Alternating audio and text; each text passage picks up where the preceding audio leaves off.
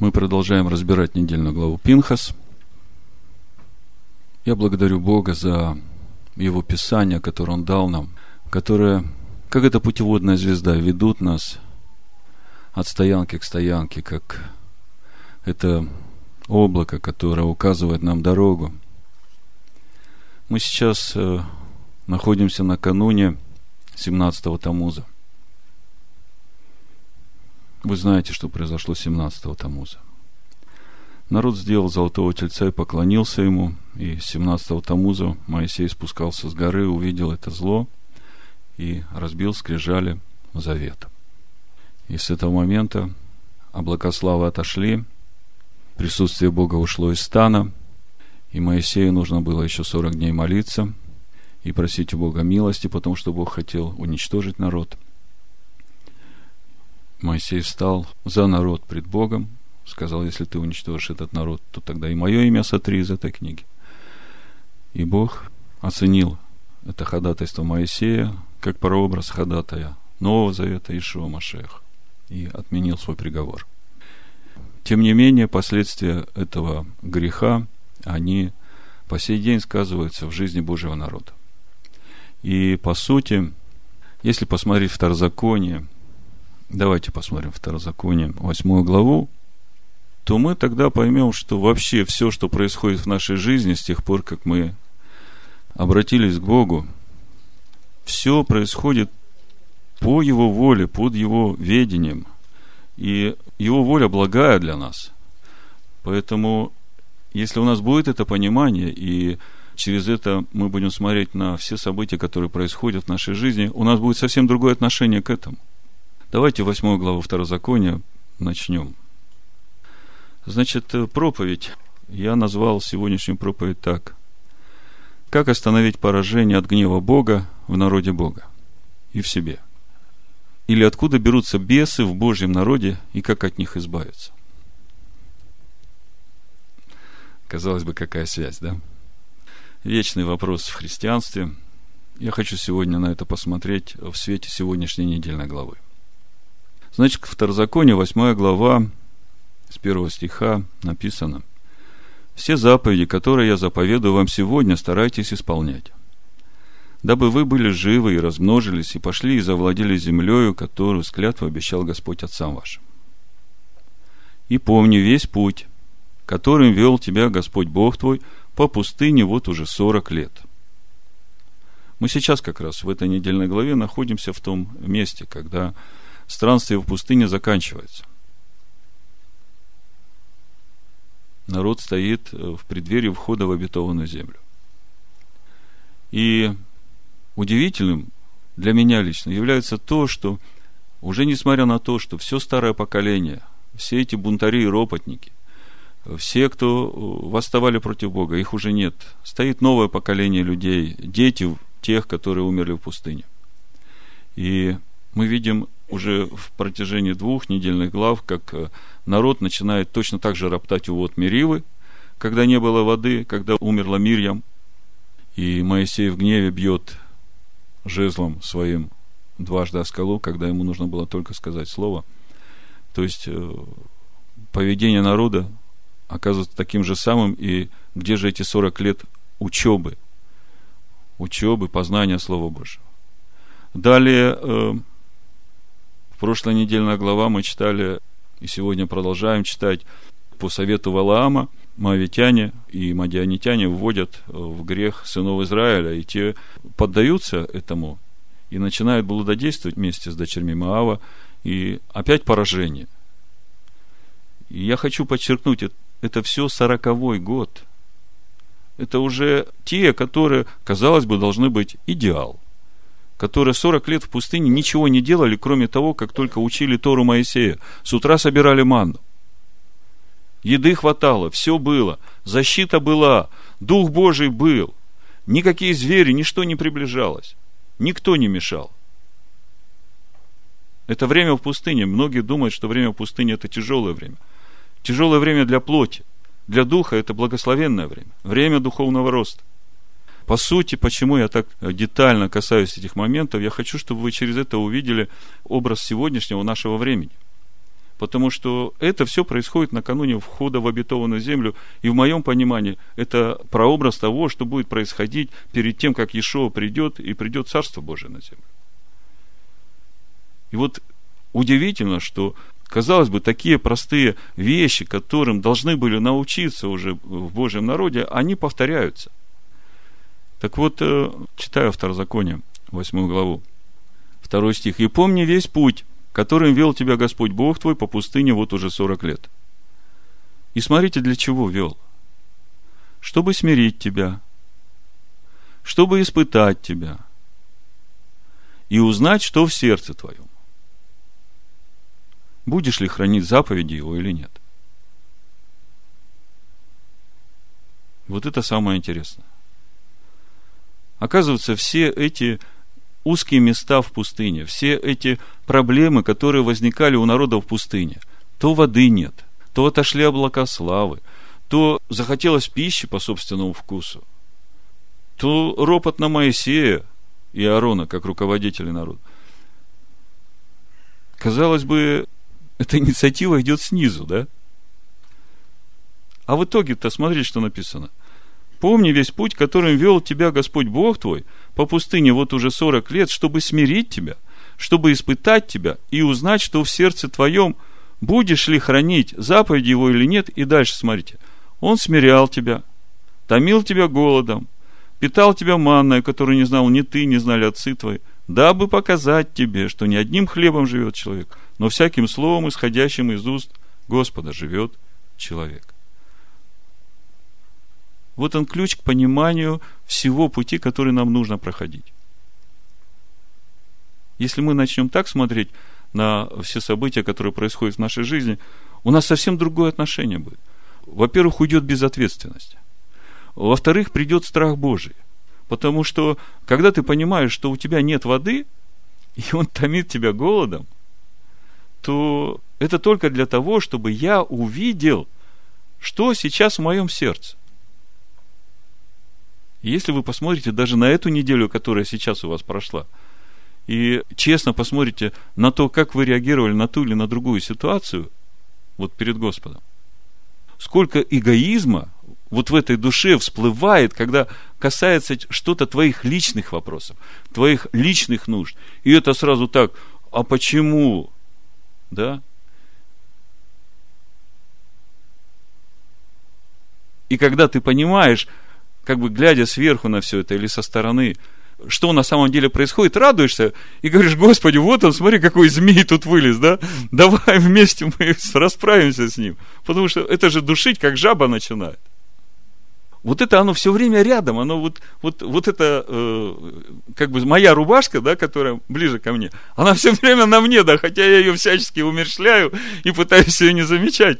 Она-то вот тут как тут, только что-то моего такого вот самого глубокого, родного, близкого мне коснулось, сразу оно так вылезает и начинает душить. Ну, он меня томит, он все эти ситуации устраивает, чтобы я увидел, что в сердце моем, понимаете? вы когда в этом ключе посмотрите на все, вы поймете, что происходит. И тогда у вас отношение ко всему этому сразу изменится. Вы понимаете, когда начинаешь на события смотреть Божьими глазами, то, что в тебя происходит, ты уже понимаешь, что случайностей нет. Наоборот, эти случайности – это огромные Божьи ресурсы, которые Он затрачивает на то, чтобы мы увидели. Он-то знает, что в нашем сердце. И представьте, сколько ему надо ресурсов задействовать, чтобы показать нам – да показать еще так, чтобы нам дошло. Что в нашем сердце? Это только для того, чтобы мы, увидев это, захотели. Или не захотели. Выбор за нами. Бог не насилует. И вот я об этом хочу сегодня говорить. Значит, народ начал блудить, вы знаете. Давайте в недельную главу вернемся. Числа 25 глава, 11-13 стих хочу прочитать. Финеес Пинхас, сын Илиазара, сына Аарона, священника, отвратил ярость мою от сынов Израилевых, возревновав по мне среди их, и я не истребил сынов Израилевых в ревности моей. Посему скажи, вот я даю ему мой завет мира, и будет он ему и потомству его по нем заветом священства вечного. За то, что он показал ревность по Боге своем и заступил сынов Израилевых. Вы знаете, вот в этих трех стихах я бы сказал, можно всю проповедь и закончить. Вот здесь ключ к решению всякой проблемы в жизни человека. И в жизни отдельного человека, и в жизни общества Господня, и в жизни общины в том числе.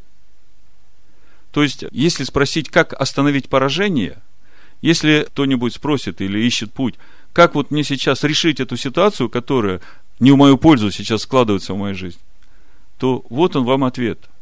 Возревновать ревностью Господа. И без всяких компромиссов разобраться вот с тем злом, которое прокралось или в общину, или в твое сердце. Потому что Слово Божие, оно работает на всех уровнях одинаково. Духовные законы работают одинаково, как на уровне души человека, одного человека, так и на уровне общины, так и на уровне всего народа. Так вот, Финеес возревновал по мне среди них. Смотрите, ревность одного человека э, спасла жизнь многих в общине. То есть вот если человек действительно явно начинает блудодействовать, и он член общины, мы говорим, не судите, не судимы будете. Да? И в этом своем не судите, не судимы будете. Поражение в общине разрослось, там уже началось какое-то брожение, кто-то попадается на это, и все, пошло. Вот оно, поражение началось. И, и сидите, и не судите, и не судимы будете. Апостол Павел говорит, извергните развращенного из общины своей. Потому что внешних будет судить Бог, а внутренних судить должны вы. Но весь вопрос в том, как судить. Вот почему Пинхас, Финес, возревновал – так, что Бог заключает с ним завет мира. Смотрите, он возревновал и убил, причем убил кого? Глава колена, колена Симеона. Ну, там пять семей было, он главу одной из семей убил. А в колене Симеона там э, больше 40 тысяч было, да. Вы представьте, и это их руководитель. Так вот, э, во-первых, не испугался. А во-вторых, мудрецы говорят – вроде бы убийство, о каком мире может быть идти речь? О каком брите шалом может идти речь, когда здесь убийство, причем убийство сына Израиля? И причем сына Израиля, который среди почетных сидит, уважаемый человек. Мудрецы говорят, что первая реакция даже Моисея была на то, чтобы Пинхаса исключить из э, общины. И тут раздается голос Бога. Пинхас, смотрите, Финес, сын Илиазара, сына Аарона, священника. Почему такое длинное вступление? Дело в том, что, если посмотреть родословную Пинхаса, да, Илиазар женился на дочери Путиэля, того же Путиэля, у которого Моисей взял себе жену, Ципор. Да, у того же Итро. Путиэль – это его второе имя. И когда вот это произошло, сразу первая реакция. Смотри, как полукровка тут э, ведет себя. Это у него, это языческая, дедовская вылезла по материнской линии. В нашем обществе таких не должно быть. А Финес до этого не был среди помазанных священников, потому что он родился до того, когда происходило рукоположение сыновей Аарона на священство. И его туда не включили в этот состав. И он как бы был из рода Аарона, но не был помазан на священство. Понимаете, здесь еще такой нюанс есть. Я мог почитать вам комментарий Раши, но это займет долгое время. То есть, суть такая, что Финеас даже не был помазан на священника. Да, если сыновья Аарона были помазаны, то Финеас, сын Илиазара, священника, не был помазан на это. И вот Бог говорит, что он сын священника. И более того, я с ним заключаю завет священства, завет мира. В чем суть завета мира? Вы знаете, если посмотреть на суть Ааронова благословения – призывайте имя мое на сынов Израиля, то конечная цель этого завета, чтобы пришел Божий шалом внутрь человека. То есть пришло полное устройство. И вот здесь, вот благодаря вот этой ревности Финеса, Бог говорит, вот с ним и с его родом я заключаю этот завет автоматом. Да, то есть это еще как бы один ключ, который говорит, что нужно для того, чтобы нам, по сути, Новый Завет это и есть это же самое когда придет Божий шалом, когда Божья воля, все это уже будет в нашем сердце, Божье естество, Его заповеди, законы, уставы, Его сущность. И это будет нашим, и Богу будет нас комфортно. Так вот, вот этот завет шалома, я не боюсь сказать, что это и есть новый завет, совершившийся, да, вот Бог заключает с Пинхасом. И когда смотришь на это и спрашиваешь, а что мне для этого надо? Ответ простой. Возревнуй так же, как Пинхас – и мудрецы говорят, чем отличалась ревность Пинхаса от любой другой человеческой ревности по Богу. И отвечают, что в ревности Пинхаса не было ничего человеческого. Знаете, когда человек ревнует, это такое опасное состояние, оно как бы на уровне с гневом, да? И если в этом состоянии хоть немножко человеческого будет примешано, то Божьего там уже не останется. И вот то, как повел себя Пинхас, Бога это впечатлило. И не только Пинхас получил завет мира, поражение в народе остановилось. То есть он остановил это поражение во всем народе. Потому что неизвестно, что бы произошло, если там за несколько минут 24 тысячи уже погибло. А с чего все началось? С чего это поражение началось? Мы в прошлый раз говорили, что Валаам, значит, не смог проклясть народ. Бог вложил в уста его благословение, и он тогда научил Балака и Моавитян и Мадианитян ввести в блуд сыновей Израиля. И мы уже говорили о том, как это было. Вы помните, да? В традиции это хорошо описано, как они заманивали там своими товарами народного потребления, сольном, и у входа в палатку стояла пожилая моавитянка, а внутри молодая, и у входа цена была обычная, а внутри подешевле, и там вином угощали, и там все остальное начиналось. Но речь-то идет о новом поколении. Речь идет о сынах Израиля, которые уже вот-вот войдут в обетованную землю. И вот такая проблема. Так легко можно купиться на блуд, на такую подставу. И мы в прошлый раз говорили об учении Валаама. Что Валаам не просто, которому проговорила ослица, который э, захотел серебра. Оказывается, что в основе его поступков ненависть к Израилю. И я понимаю, почему. Потому что это же конкуренты его – он как бы над всеми народами господствовал, поскольку кого он проклянет, э, тот проклят, кого он благословит, тот благословен. И тут все сыны Израиля выходят, каждый из них пророк, каждый имеет общение с Богом, каждый духа имеет, да? И как же теперь? И когда князья Моавицкие пришли просить, так это у него уже готово было, он уже ждал этого. В Торе написано, что встал Валаам утром рано, запрек ослицу сам, хотя у него там слуги есть, и пошел Обычно, когда тебя зовут, ты идешь за теми, кто зовут, да? А он пошел рядом с ними чуть ли не впереди. То есть мудрецы вот это вот все поведение раскладывают и говорят, что вот видно, насколько он был в этом заинтересован даже больше, чем вот эти посланники, да? Ну, мы прошлый шаббат об этом говорили. Так вот, э, проклясть не получилось. Бог сказал, я этот народ благословил. И кто его благословит, тот будет благословен. А кто его проклянет, тот будет проклят. И подступиться к этому народу никто не может.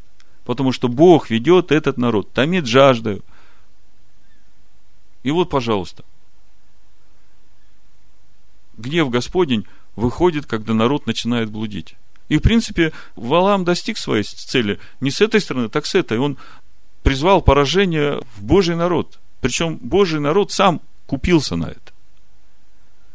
В числах 25.3, если посмотреть в оригинале, как написано, и прилепился Израиль к Ваалфигору. Вот это слово «прилепился», у него еще есть перевод такой «впрягся в одну упряжку». То есть, прягся в упряжку, тащить э, вот этот блуд и долопоклонство, вместо того, чтобы нести свет жизни народа. У Еремии во второй главе, давайте посмотрим, с 13 стиха есть характеристика этой ситуации – Ибо два зла сделал народ мой. Меня, источник воды живой, оставили и высекли себе водоемы разбитые, которые не могут держать воды. Разве Израиль раб? Или он домочадец? Почему он сделался добычей? Зарыкали на него молодые львы, подали голос свой и сделали землю его пустынью, города его сожжены без жителей, и сыновья Мемфиса и Тафны объели темя твое – не причинил ли ты себе это тем, что оставил Господа Бога твоего в то время, когда Он тебя путеводил?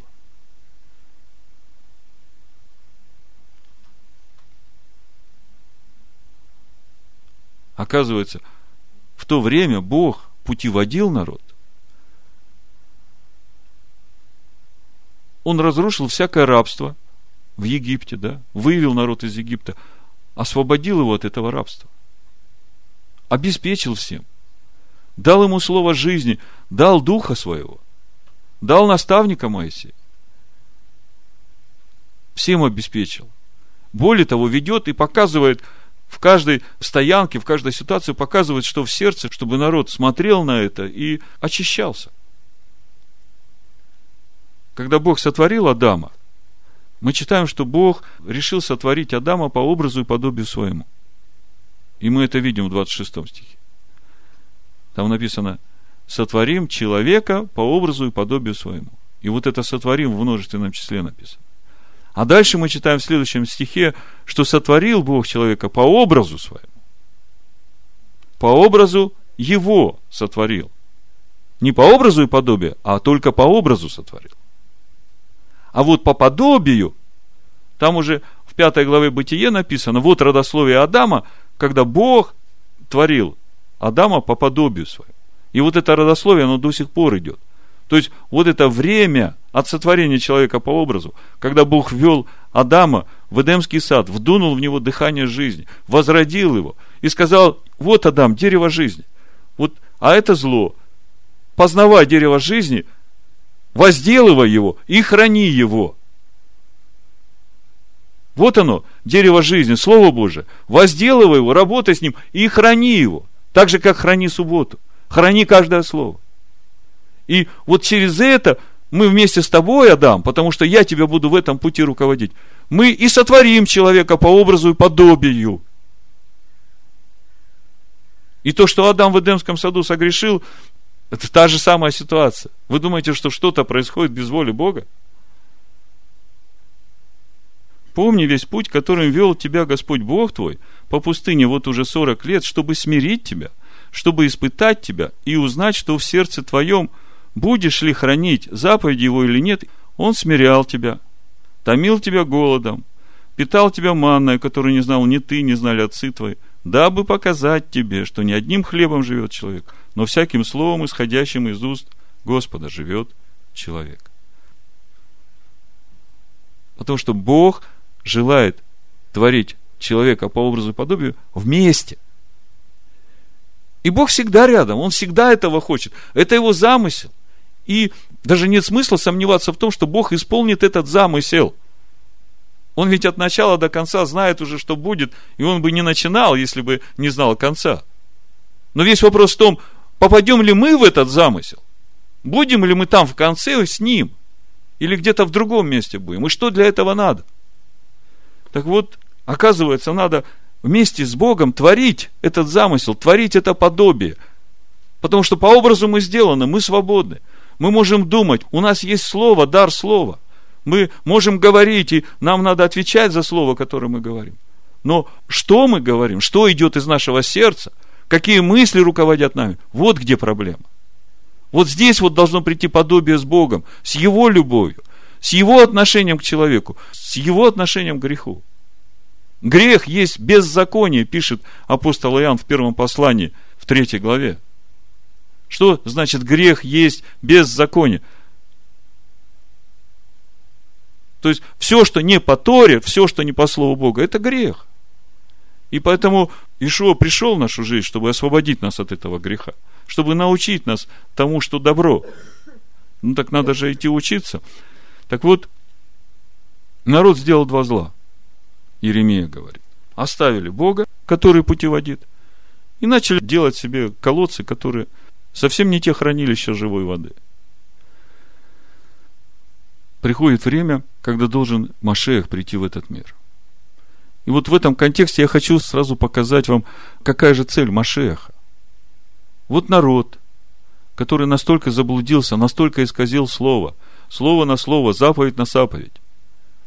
Ишо приходит в этот мир погибшим овцам дома Израиля, он сам так говорит.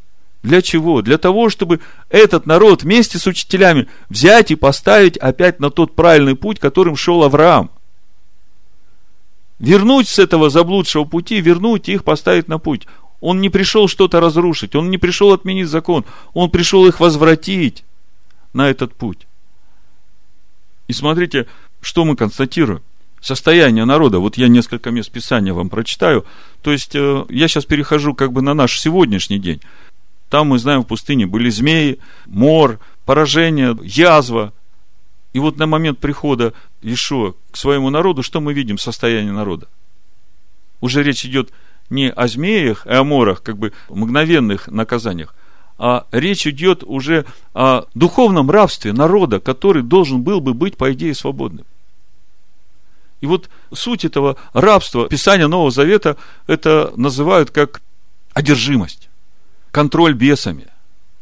Давайте несколько мест посмотрим и пойдем тогда уже ближе к нашему сегодняшнему дню. Напомню, что мы говорим о том, как остановить поражение в народе Бога. Или откуда берутся бесы в Божьем народе. Значит, э, несколько мест просто для примера, вы их знаете. Лука 13 глава. Речь идет о народе Божьем. И, казалось бы, не должно быть никаких бесов. 10-13 стих. В одной из синагог учил он в субботу. Там была женщина, 18 лет, имевшая духа немощи. Она была скорчена и не могла выпрямиться. Вы видели сегодня на улицах людей, которые скорчены и не могут выпрямиться?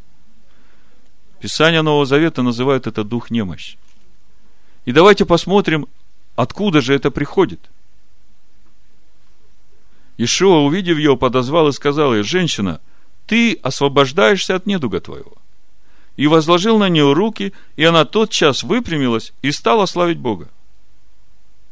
При этом начальник синагоги, негодуя, что Ишуа исцелил в субботу, сказал народу, есть шесть дней, в которые должно делать, в те и приходите исцеляться, а не в день субботний.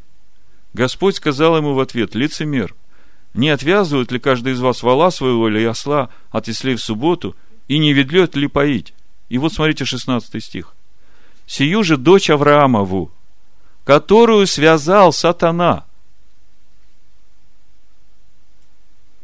Ах, сатана, такой он негодный. Вот что хочет, то и делает. Вот взял дочь Авраамову, связал и 18 лет держит ее. Какой он нехороший, правда? Вопрос. Может ли сатана что-то сделать сам по себе? Это Божий народ. А когда народ отступает от Бога, вот тогда приходит другой и связывает, и господствует. И вот тогда нужен такой, как Пинхас, который придет и вот сразу поразит это в корень. И это работает как в обществе, так и внутри. Мысль очень простая дочь Авраамова, 18 лет связана с сатаной, мучается. Ишуа приходит и говорит, ты освобождаешься от недуга своего. Потом мы читаем, Иешуа дает власть изгонять бесов своим ученикам. Сначала 12, потом 70. Потом мы смотрим в книге Деяний, все ученики Иешуа ходят и освобождают народ от бесов. Причем тех, которые не уверовали в Иешуа. То есть ситуация такая. Есть народ Израиля, а потом дальше мы видим уже и на язычников это начинает распространяться. Ученики Иешуа освобождают народ от власти князя этого мира. Так вот у меня вопрос.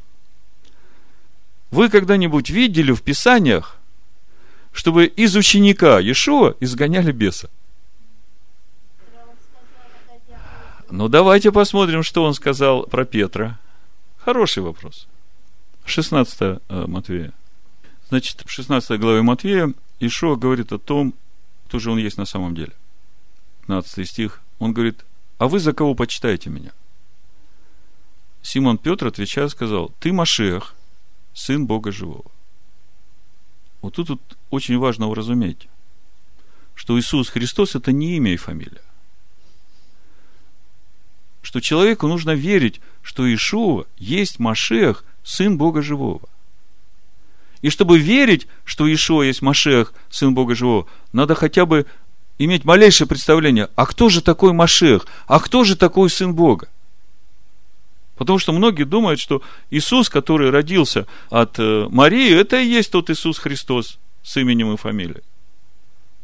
А когда мы посмотрим 10 главу 1 послания Коринфянам, то мы увидим, что те, которые вышли вот о которых мы сейчас говорим, те, которые вышли из Египта и в пустыне, не послушались Моисея, не послушались его заповеди, написано, они искушали Христа. И тогда становится ясно, что Христос это не просто Иисус, а Христос это Сын Бога Живого, через которого Бог Духом Своим сотворил вообще весь этот мир, который начало творения является всего. Заметьте, начало, а Бог без начала. И вот этот вот, через которого Бог сотворил весь мир, через которого Духом Своим держит весь этот мир, он приходит сюда, в образе человека рождается.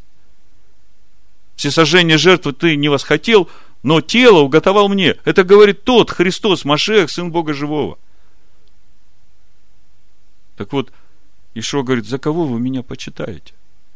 То есть вы меня видите как Иисуса, сына Марии Плотника, или вы что-то больше видите? И Петр говорит, ты Машиах, сын Бога живого. И это главное откровение, на котором строится вообще община Ишуа. И он об этом говорит. Смотрите, он Петру говорит, блажен ты, Симон, сын Ионин, потому что не плоть и кровь открыли тебе это, но Отец мой сущий на небесах.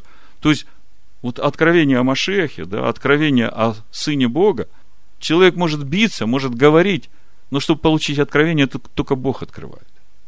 И с этим откровением приходит возрождение, приходит рождение или возрождение новой природы, вот того Божьего естества в человеке, которое в нем заложено было еще в Адаме, которое Бог собирался э, через возделывание в Эдемском саду возрастить в подобие. Так вот, Ишуа говорит – ты, Петр, блажен, потому что Бог тебе это открывает. И я говорю тебе, ты, Петр, и на сем камне я создам церковь, общину мою. И врата ада не одолеют ее. То есть, речь идет о том, что на откровении, кто такой Машех, Машех, Сын Бога, и на познании его, да, будет создаваться община Машеха. Не буду углубляться, потому что тут еще целая проповедь будет. Мы хотим разобраться с этим сатаной. Значит, дам тебе ключи Царства Небесного, что свяжешь на земле, то будет связано на небесах, и что разрешишь на земле, то будет разрешено на небесах. Тогда Иешуа запретил ученикам своим, чтобы никому не сказывали, что он есть Иешуа Машех. С того времени Ишуа начал открывать ученикам своим, что ему должно идти в Иерусалим и много пострадать от старейшин и первосвященников – и книжников, и быть убитым в третий день воскреснуть. И отозвав его, Петр начал прикословить ему, «Будь милостив к себе, Господи, да не будет этого с тобою». Он же, обратившись, сказал Петру, «Отойди от меня, сатана, ты мне соблазн, потому что думаешь не о том, что Божие, но что человеческое». О чем речь идет? О том, что Петр, он не одержим бесом. То есть здесь речь идет не о держимости Петра, а речь идет о том, кому давать место. Душевное плотского человека – это бесовское. Мы немножко сейчас о другом говорим. Мы говорим о том, когда уже сатана связал человека.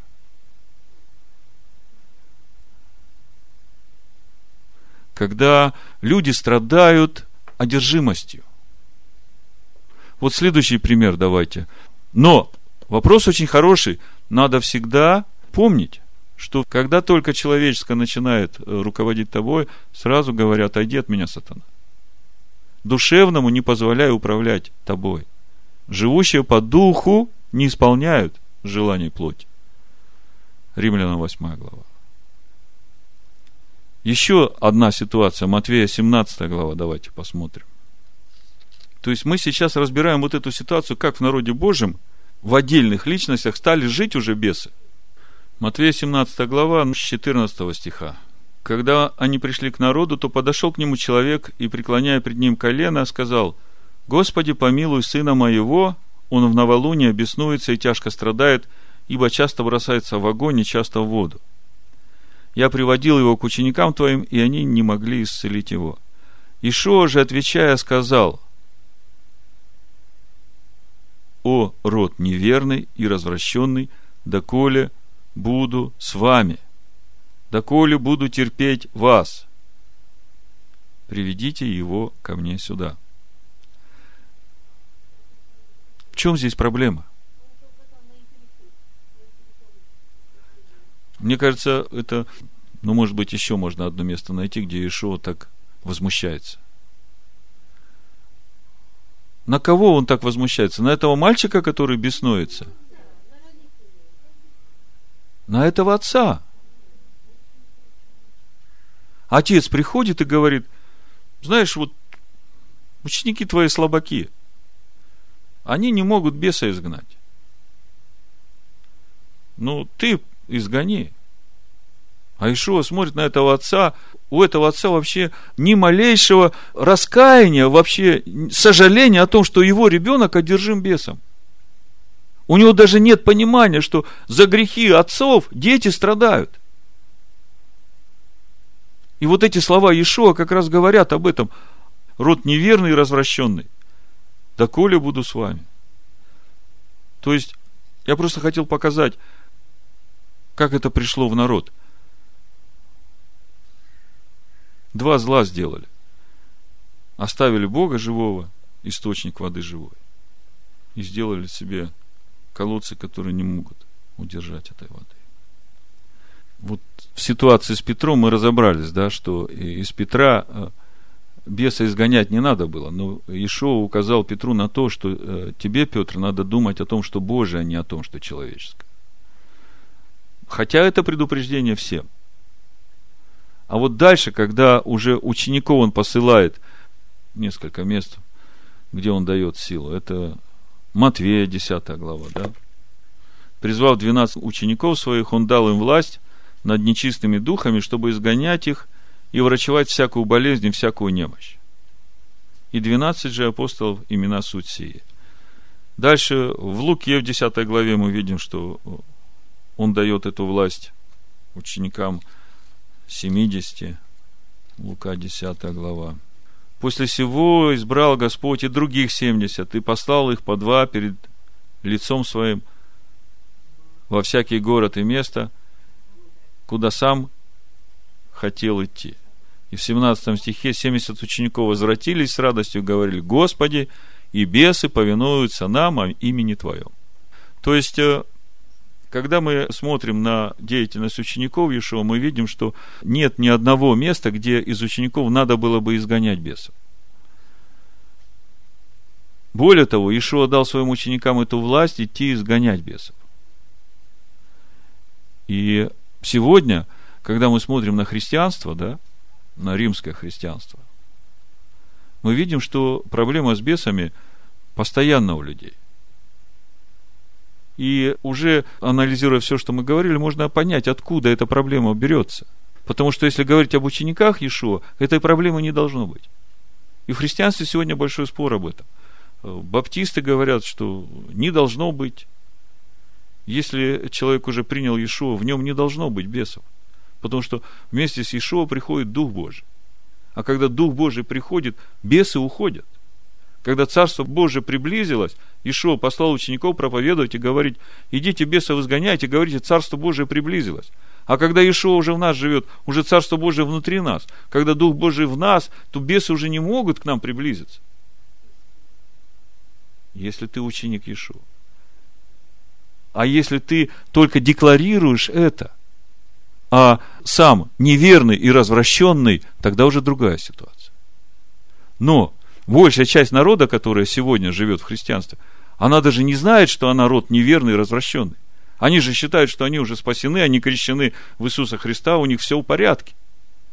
И поэтому я хочу сегодня, я это не как укор говорю, я хочу сегодня глубже разобрать эту проблему, чтобы каждый человек, у которого эта проблема, чтобы он увидел, как ее решить. И сегодня это можно сделать.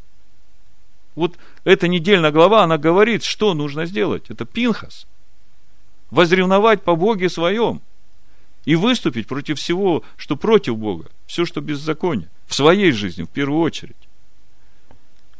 Так вот, как бы в продолжение Матвея 12 глава, эта же тема, эта же мысль, вы все знаете это место.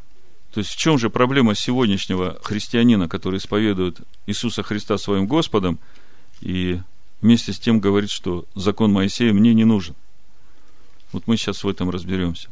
И увидим тогда этот путь, по которому приходят бесы в душу человека. 12 глава Матвея, 43-45. Когда нечистый дух выйдет из человека, скажите мне, когда нечистый дух выходит из человека?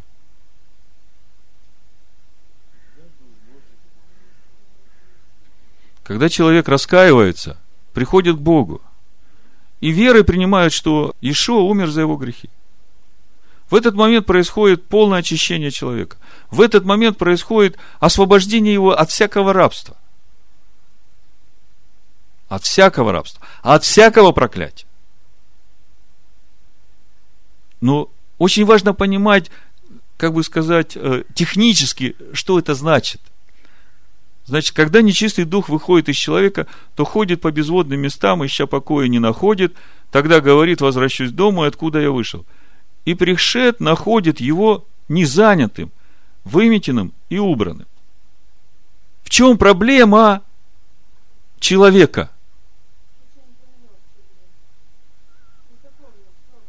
Дом чистый, убранный, но не занятый. А чем должен быть занят дом?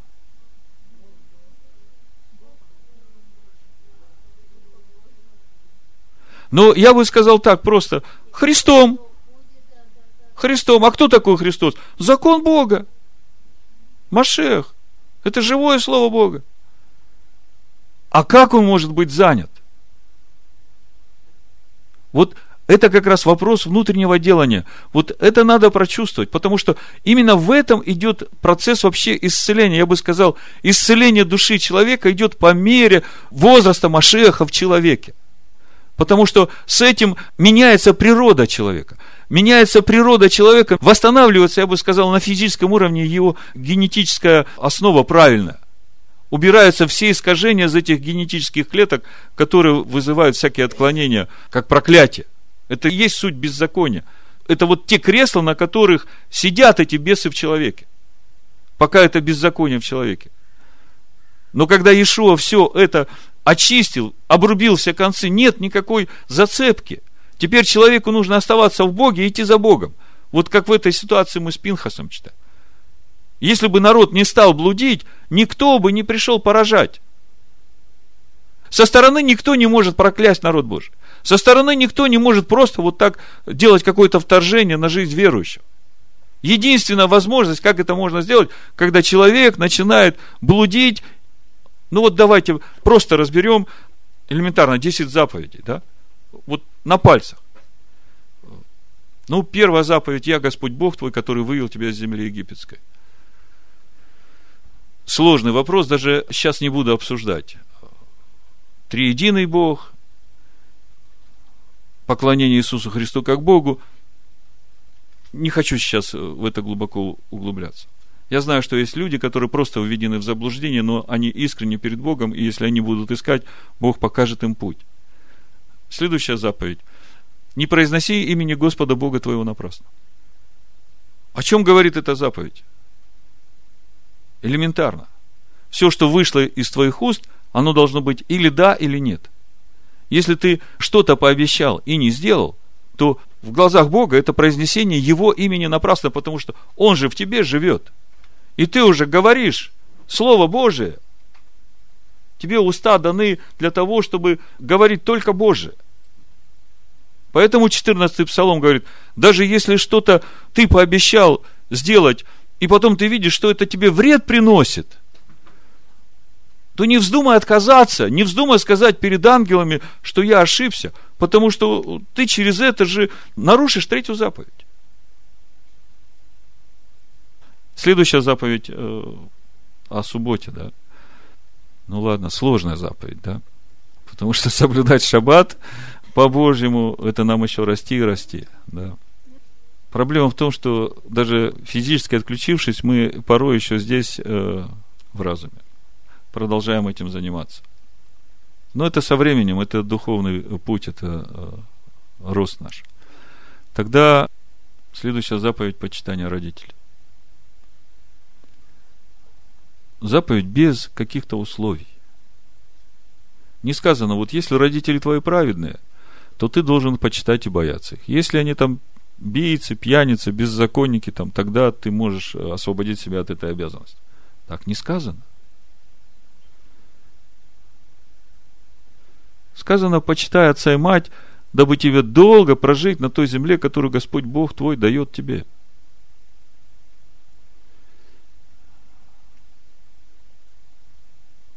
Следующая заповедь. Не убивай. Ну, я понимаю, что физически убивать, по крайней мере, сидящие здесь, э, ну, не возьмут грех такой на душу свою. Но можно и словом убить. Не прелюбодействуй. Даже в разуме. Даже в мыслях. Не кради. Не произноси ложного свидетельства на ближнего своего.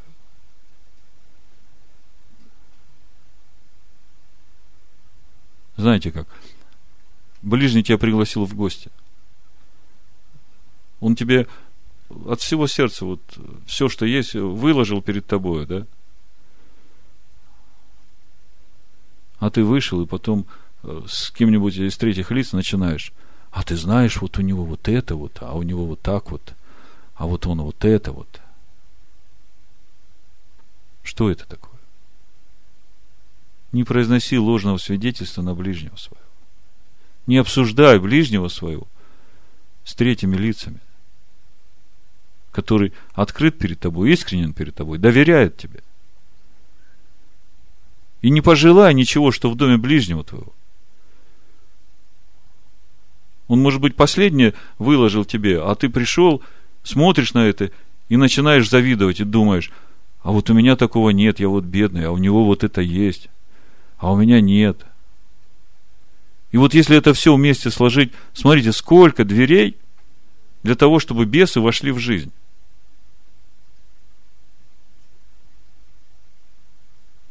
Десять заповедей.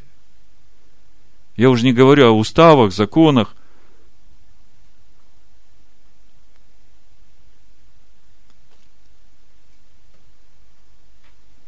Что Ишуа говорит ну вот помните этот пример, когда э, исцеляют этого человека, который э, до 38 лет лежал в этой купальне. Иоанна 5 главу давайте посмотрим.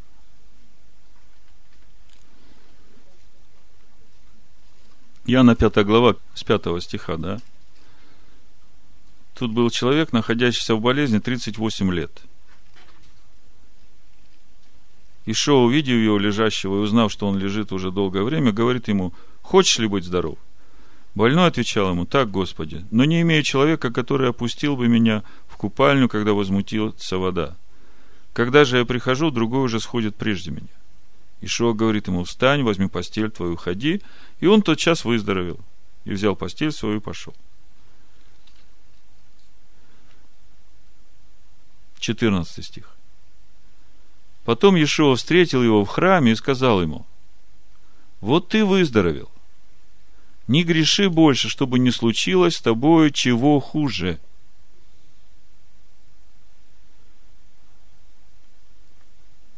Такой, как бы простой совет. Не греши больше. Человек 38 лет лежал расслабленный, да? И тогда первый вопрос – Господи, а что значит не греши?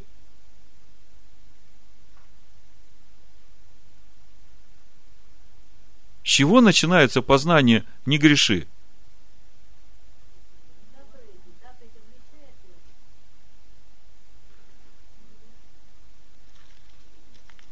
Давайте Иоанна 14 главу откроем. Ишуа сам здесь говорит, с чего это начинается. 21 стих. Кто имеет заповеди мои и соблюдает их, тот любит меня. То есть, заповедь «не греши» после того, как Ишуа тебя освободил и исцелил от всего, начинается с того, чтобы заиметь его заповеди. И кто-то скажет, ну да, у иудеев там 613, зачем мне? Мне и двух достаточно. А я скажу, а мне и одной достаточно. кто призовет имя Господне, спасется. Призывая имя Господне, да. Так вот, займей заповеди, а потом соблюдай их. И если смотреть на путь нашей жизни, это постоянный путь нашего духовного роста, это путь всей нашей жизни. И мы не можем сразу в совершенстве даже понять, каким образом соблюдать ту или другую заповедь.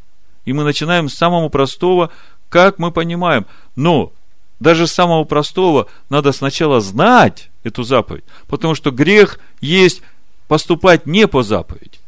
А для того, чтобы идти и не грешить, значит, надо уже знать, как это не грешить, а потом уже и поступать так, как это не грешить. И мы разобрали 10 заповедей, причем даже в самой простоте на бытовом уровне. И мы увидели, что как минимум 7 позиций, где можно проколоться. А Ишуа говорит, вот ты исцелился, иди и не греши. Это значит, больше так не поступай. То же самое женщина, которую прелюбодеяние взяли, там дальше в Евангелии от Анна. Он то же самое говорит. Ну, смотри, никто не осудил тебя, и я тебя не осуждаю. Но дальше-то иди и не греши. И вот это вот иди и не греши, это процесс. Это процесс нашего исцеления. Нашего духовного исцеления. А если мы, получив это освобождение, получив это прощение, получив дар Духа Святого, получив Слово, начинаем идти, и ничего у нас не меняется, дом наш не заполняется его естеством, тогда что происходит? Приходит тот, которого выгнали, и он приводит с собой еще семь злейших и входит. И ему никто воспрепятствовать не может, потому что тот, кто сильнее, туда не вошел. Галатам третью главу давайте посмотрим. В 13 стихе написано – Христос искупил нас от клятвы закона, сделавшись за нас клятвой. Ибо написано проклят всяк, висящий на древе. Дабы благословение Авраама через Христа Иисуса распространилось на язычников, чтобы нам получить обещанного Духа верою. Смотрите, Христос искупил нас от клятвы закона. Если посмотреть Колоссянам 2.14, тут написано, истребив учением бывшее о нас рукописание, которое было против нас, и он взял его от среды и пригвоздил к кресту. Вот многие думают, что здесь речь идет о, о Торе Моисея. И вот Христос нас избавил от Торы Моисея. Скажите, что в Торе Моисея было против нас? Можно сказать, что заповеди, которые Бог дал нам, являются против нас. Это самое лучшее человеку, что может быть. Но вот те проклятия, которые идут за нарушение заповеди, вот это было против нас. И вот Ишо вот это взял на себя. Он искупил нас от проклятия закона, но от закона-то он нас не освободил. Потому что именно это принесет нам жизнь. И благодаря тому, что мы сейчас в нем, у нас есть это время благоприятно, когда нам в этом надо возрастать. Так вот, возвращаясь к Галатам, мы видим, он искупил нас от клятвы закона, от проклятия закона. Но от закона-то не освободил. А дальше написано, чтобы через это искупление мы получили Духа. А что значит получили Духа? Помните, Иешуа говорит, если я Духом Божьим изгоняю бесов – то значит к вам приблизилось Царство Божие. Тем более Бог даст Духа просящим у Него, написано. И если Дух Божий приходит, если мы освобождены от проклятий, то где может быть место бесам в человеке? Поэтому в ученике Иешуа не может быть бесов. А если у человека проблема с бесами, то тогда я вижу единственное решение, это вот Пинхас. Это нужно просто противостать. Во-первых, надо раскаяться раскаяться, увидеть этот грех и раскаяться в этом.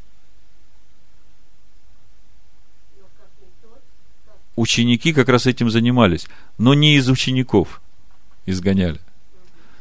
Они шли и помогали людям, людям, которые еще не пришли к Машеху. И вот я говорю, вот этот парадокс, что сегодня большая часть христианства регулярно занимается тем, что гоняет из себя бесов, это говорит о том, что что-то неправильно, где-то проблема – Потому что если христианин это тот, кто следует за Христом, Тот, кто идет путем познания Христа, тот, который имеет Духа Божьего, значит, в нем нет места бесам. А если в нем нет Духа Божьего, если он живет беззаконной жизнью, тогда у него действительно есть бесы. Хотя он говорит, что он заключил завет со Всевышним, он крестился в Иисуса. В конечном итоге это его действие будет свидетельством против него. Вот э, в этом контексте суть понимания спасения я записал. Э, я хочу вам прочитать. Это понимание Алекса, да, с которым я полностью согласен.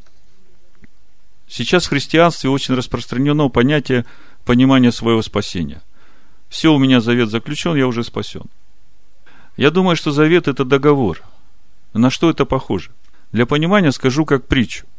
Некоторый работодатель ищет себе работников, которые будут строить ему дом. Некий безработный человек пошел и заключил завет с этим работодателем. Он ему сказал, я буду строить тебе дом. Понятно, да? Он ему сказал, хорошо, ты мне построишь дом, я тебе дам все необходимое для того, чтобы ты строил. Материал, раствор, отвес. И в конце еще заплачу тебе за твою работу, ну, 200 тысяч евро. Причем платить буду с того момента, как ты подпишешь договор. Договор подписан, работник, получивший этот договор, радуется, говорит, о, как хорошо, через год у меня будет 200 тысяч евро. Я уже спасен, я уже устроен финансово. Через год приходит время подводить итоги работы. Строительные материалы разбазарены. Большая часть зарплаты из того, что получено, израсходована на беспечную жизнь. И тогда работодатель спросит, а где же мой дом, который ты обещал мне построить? Договор, который мы заключили, он заключен на определенную работу. То есть завет, который мы заключили с Всевышним. Всевышний говорит, ты будешь у меня соработником по устроению дома для меня в этом мире. А я буду тебе во всем помогать. Все, что тебе нужно для этого, освобождение от рабства к греху, освобождение от всех проклятий, дар Духа Святого, дар разумения священных писаний, все, что тебе нужно для этой работы, я тебе дам. Даже запрещу всем врагам твоим мешать тебе. Ишуа говорит, все, что попросите во имя мое, это и есть суть этого строительства в нас. Тот дом, который нам надо строить в себе, имя его. Всевышний взял нас в определенный совместный труд с ним. Сотворим человека по образу и подобию нашему. И если мы ничего не делаем по этому договору, то когда придет время отчитаться за заключенный завет, то тогда уже не будет никакого спасения. И тогда это крещение в имя Иисуса Христа будет свидетельством против этого человека, будет обвинением. Вот такое понимание спасения. Человек, идущий этим путем, он имеет все необходимое для этого строительства. И ни о каких бесах вообще нет нужды говорить. Если ты ученик, если ты заключил завет с Богом, если ты погрузился в имя Ишуа, то у тебя уже все есть для того, все инструменты, все материалы, все механизмы. Более того, Бог со своим облаком всегда с тобой. Со всех сторон Он тебя оградил и защитил. Никакие пожирающие, ничто к тебе не приблизится. Я сегодня к вам, вот ко всем обращаюсь, и к тем, которые здесь, и тем, которые будут слушать. Мы стоим на пороге 17-го Тамуза. А потом еще 9 ава. Это самое тесное время в жизни Божьего народа. Это духовный календарь, по которому мы проходим каждый год. И поэтому я сейчас вот именно не я, это Бог мне положил на сердце говорить на эту тему сегодня. Чтобы мы сегодня возревновали, как Пинхас. И если что-то касалось вас – из того, что я говорил, даже по десяти заповедям, то именно сегодня это время, когда надо раскаяться во всем этом. И возревновать ревностью Господней, как Пинхас, сказать, Господи, прости. Я думал, что это так, мелочь, это пустяк для тебя. Оказывается, этим я делаю вред себе. Оказывается, этим я лишаю себя твоей защиты. И даю место этому врагу. Если что-то душевное тобой управляет. Скажи, отойди от меня, сатана. В Филиппийцах 2 главе с 12 стиха написано. Итак, возлюбленные мои, как вы всегда были послушны, не только в присутствии моем, но гораздо более ныне во время отсутствия моего, со страхом и трепетом совершайте свое спасение. Потому что Бог производит вас и хотение, и действие по своему благоволению. Все делайте без ропота и сомнений. Он смирял тебя, томил тебя голодом, питал тебя манной, которую не знал ни ты, не знали отцы твои, дабы показать тебе, что не одним хлебом живет человек, но всяким словом, исходящим из уст Господа, живет человек.